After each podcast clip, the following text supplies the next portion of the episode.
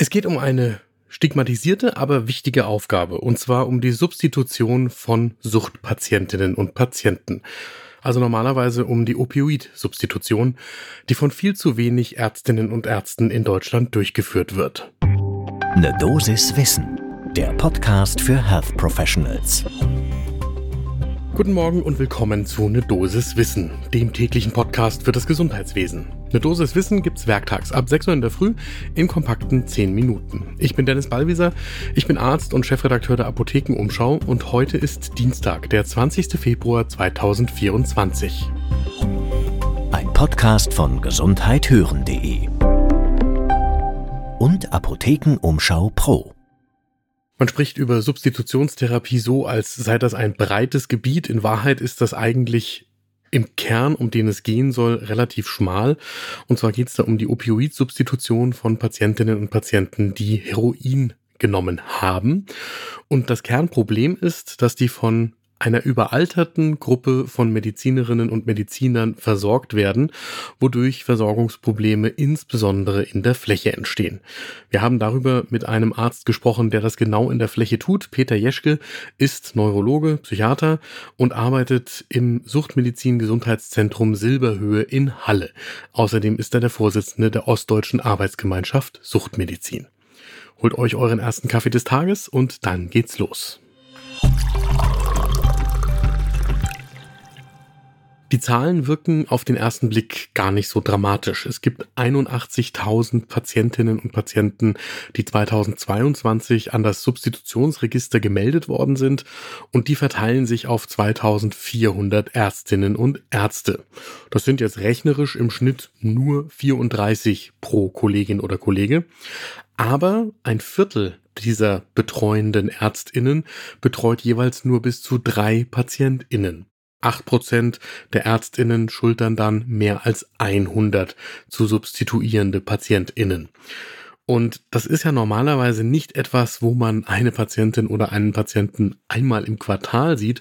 Peter Jeschke sagt uns im Gespräch, nein, nein, also die sieht man teilweise täglich und täglich heißt sieben Tage die Woche.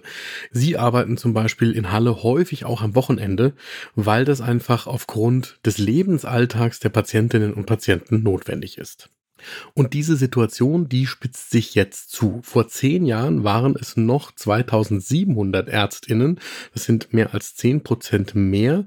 Und in der Zeit ist die Zahl der Suchtpatientinnen aber um 4000 auf die heutigen 81.000 gestiegen. Und man muss auch sich vor Augen halten, es gibt ungefähr doppelt so viele opiatabhängige Menschen in Deutschland. Das heißt, nicht einmal die Hälfte der Abhängigen erhält auch eine Substitutionstherapie. Das Ganze ist ja eine Diskussion, die bei weitem überwiegend nicht medizinisch geführt wird. Die wissenschaftliche Lage ist eindeutig. Die Substitutionstherapie ermöglicht vielen Betroffenen ein stabiles Leben und auch ein funktionierendes im sozialen Sinne. Allerdings ist politisch die Diskussion ja so gefärbt, dass den Suchtpatientinnen gerade häufig nicht geholfen werden soll, aus welchen Motivationslagen auch immer. Man muss auch sehen, hier gibt es deutliche regionale Unterschiede. In Hamburg und Bremen, da ist die Zahl der Substitutionspatientinnen besonders hoch.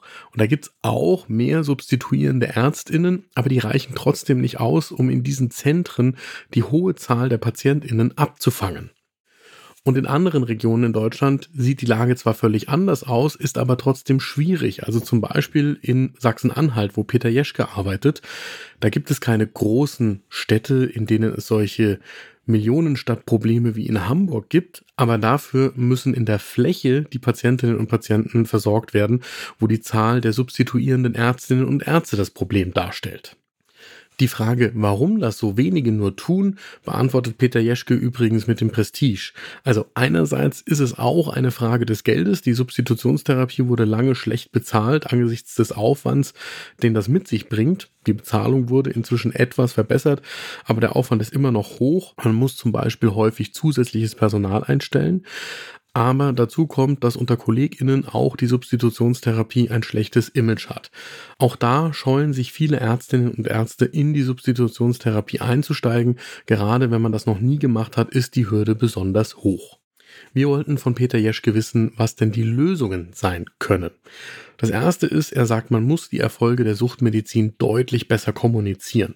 Die ist kurz- und mittelfristig wirksam, sie ist der Goldstandard bei einer Opioidabhängigkeit und das ist wissenschaftlich belegt. Er sagt ganz klar, bei uns werden durch Substitutionstherapie rund ein Drittel der PatientInnen weitgehend gesund und bei einem weiteren Drittel verbessert sich das Leben deutlich. Ich kenne auch aus der Literatur keine Alternative, die ähnliche Zahlen liefern würde. Das zweite ist, die Suchtmedizin und dieser Engpass bei den Kolleginnen und Kollegen, die sollten bekannter gemacht werden unter uns MedizinerInnen, weil natürlich nur dadurch überhaupt junge Kolleginnen und Kollegen darauf aufmerksam werden können, dass das ein Betätigungsfeld sein könnte. Und das nächste ist, man muss versuchen, mehr Healthcare Professionals in die Behandlung von Suchtkranken einzubinden. Zum Beispiel könnten eigentlich die Apotheken eine Säule bei der Substitutionstherapie werden. Allerdings müsste man dann auch irgendwelche Anreize für Apothekerinnen und Apotheker schaffen, sei es finanziell oder anders, sich da zu engagieren. Und in den Praxen, da könnte man natürlich die Unterstützung von SozialarbeiterInnen gebrauchen.